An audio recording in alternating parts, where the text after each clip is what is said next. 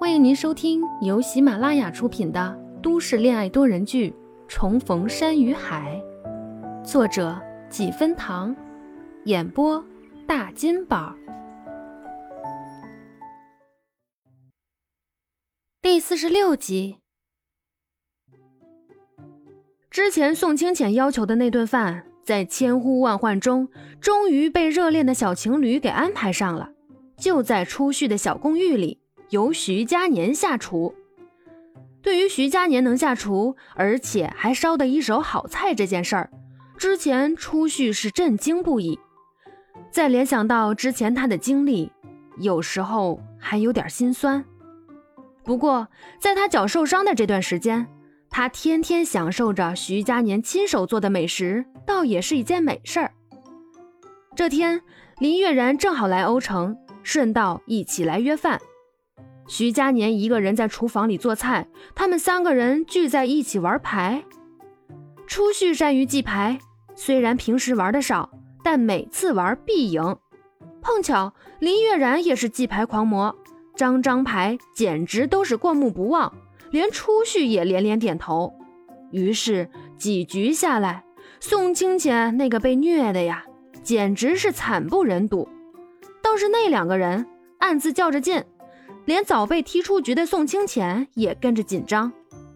不过林月然毕竟是常常混迹于此，技术还是略胜一筹的。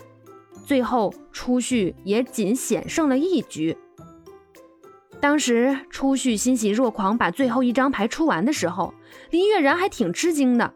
他手里还抓着几张牌，眯着眼看着初旭，笑道：“果然是徐佳年看上的。”我打牌这么多年，还没被哪个女人赢过，你可以啊！初旭一仰头，哼笑一声：“哼，那当然。”全程没赢一把，而且还被虐得很惨的宋清浅不干了，把牌一推：“哎呀，不玩牌了，玩点别的。玩什么？哎，你前段时间不是买了个跳舞毯吗？拿出来试试。”好。趁着林月然在阳台上抽烟，宋清浅在玩跳舞毯的空隙，初旭偷偷溜进了厨房。厨房里灯光明亮，灶前站着一个男人，身材干净利落的背影，一只手拿着锅把手，一只手正利索地翻炒着，锅里时不时传出呲啦呲啦的声音。光是这半个月，初旭时常看到这样的情景，他现在。还是被这个瞬间击中了。看他高大宽阔的背影戳在那儿，头甚至高过油烟机好几个位置，空间有点窄，气息却把他心里灌得满满当当，很是烟火气。初旭把厨房门拉上，轻轻捋了捋袖子走过去。徐佳年听见动静，回头看他进来，想要阻止。很快就好了，这里油烟重，你先去和他们玩一会儿。初旭没理会，上前一把抱住他的腰，又侧头从他肩膀看向锅里，烧什么？我来帮你。西红柿炒蛋，马上好了，你先出去。不要。就这样，初旭像小猫一样挂在徐佳年身上，他走一步，他跟一步，他转身，他也转身，闹得徐佳年很是无奈。为了效率。他只好让他打下手。还有一个土豆小排，要不你帮我把土豆削一下皮？嘿，好啊，好啊！初旭这才放开他，乐呵呵的去削土豆。徐佳年将小排过水焯好，放在那儿沥水，自己人靠在琉璃台上，抱着胳膊，看着蹲在地上动作笨拙的姑娘。约莫是他的眼神太炽热。初旭似乎有所感应似的望过去，我长得好看吗？话落，没听到徐佳年的回应，初旭自己倒是先乐了。怎么自己最近好像变得越来越臭屁了？徐佳年把人从地上拉起来，接过手里的东西，自己三下两下把土豆皮削干净。每每看到这一气呵成的动作，初旭其实是有点心疼的。所谓穷人孩子早当家，从家庭美满到一无所有，他事事都要重新学，而且什么都要靠自己，该是多辛苦啊！